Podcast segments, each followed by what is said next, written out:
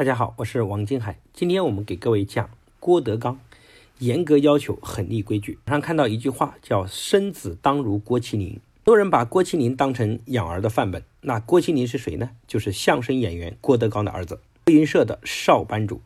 为什么郭麒麟这么招人喜欢呢？我们看了一下，大概身上有两个特点特别明显。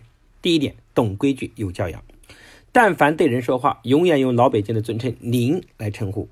和长辈在一块儿，长辈站着，他绝不坐着；长辈手里的东西，他抢过来了拎着。得了父亲，更是让父亲坐着，自己十指环抱，一举一举的随时准备听。点就是优秀又努力。年纪相声说得很好，口齿、基本功、节奏、台风都非常不错，本身还非常的努力。那郭麒麟的良好家教的养成，绕不开他的父亲郭德纲。郭德纲从小是怎么教育儿子呢？今天我们来聊一聊郭德纲的家教。来两个字，就叫规矩。把这两个字掰开，又可以分为做人的规矩和做事的规矩。部分我们来讲讲做人的规矩。有一天，郭德纲和师哥王少利先生聊天，提起郭麒麟，王少利一个劲的夸少爷挺懂事儿。德纲就问怎么的嘞？王说每次见面都知道站起来打招呼。郭说这不是应该的吗？王少利说现在的孩子们尽不懂规矩。郭德纲从小对郭麒麟就讲规矩，人活一世一定要规矩的。有礼数，有体统，无规矩不成方圆。孩子在街上走，穿着打扮看娘的手艺，说话办事就显出爹的教养。家人围坐用餐，大人不动，小孩不能动，长辈坐中间，其他人依次而坐。一般说来，夫妻要挨着。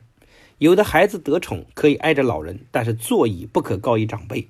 坐哪就坐哪，不能再换。端着碗满处跑，那是要饭的。许用筷子敲盘碗，也有乞丐之嫌。喝汤也不许吸溜，吃饭不许吧唧着嘴，闭上嘴嚼。夹菜只能夹前面的，不许过河。糯饼呢，不许从中间吃，咬一动像纸钱，老人不开心。筷子不许立插在饭中，因为象征着香炉，只有死刑犯在辞阳饭时才这样插筷子。是手要扶碗，绝不许一只手在桌下。有客人要谨记：茶七饭八酒满。客人回碗的时候，一定不能说还要饭吗？必须问：再给你添点。人家串门拍门时，先敲一下，再连敲两下。剪刀时要手攥着剪刀尖，把剪刀柄给对方。人拍照合影，轻易的不要手搭对方肩膀。长辈疼爱孩子，交谈必须尊称您，很多等等，不再一一叙说。这一字一句都是孩子教养的点滴养成。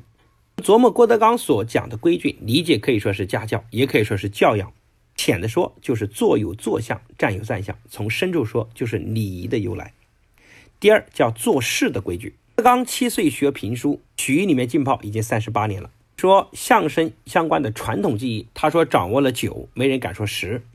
自身的要求极高，对郭麒麟的事业要求也非常严格。有一次，郭麒麟为岳云鹏助阵，叫越来越棒相声专场，说了一段不太适合的剧场演出的传统相声，叫阴阳五行。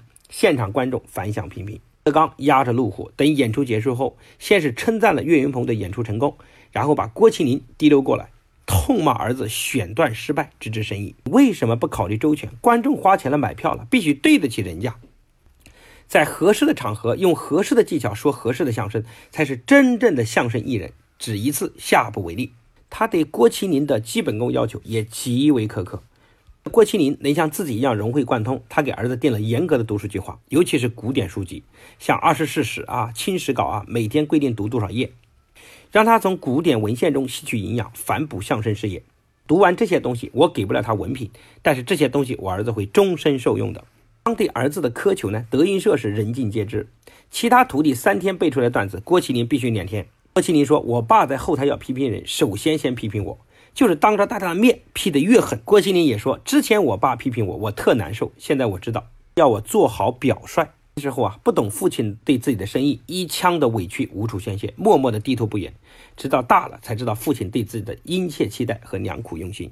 德刚曾有一段名言叫“吃苦要趁早”，一帆风顺不是什么好事儿。老到大娇生惯养，没人跟他说过什么话。六十五岁走在大街上，有人瞪他一眼，他就当场猝死。因为这个气量和修养都没有培养出来，反从出生就挨打，八个嘴巴，五岁就跟金刚罗汉一样，什么都不在乎。当然，这里讲的一天八个嘴巴只是说法，不是真的用武力来打，只是说要从小严格狠立规矩。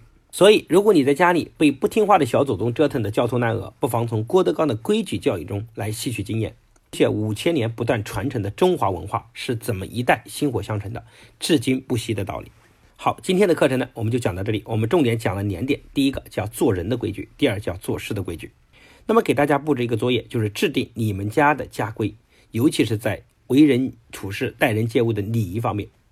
如果大家有收获，可以把这个音频分享给更多的人。感谢收听，我们下期跟大家相见。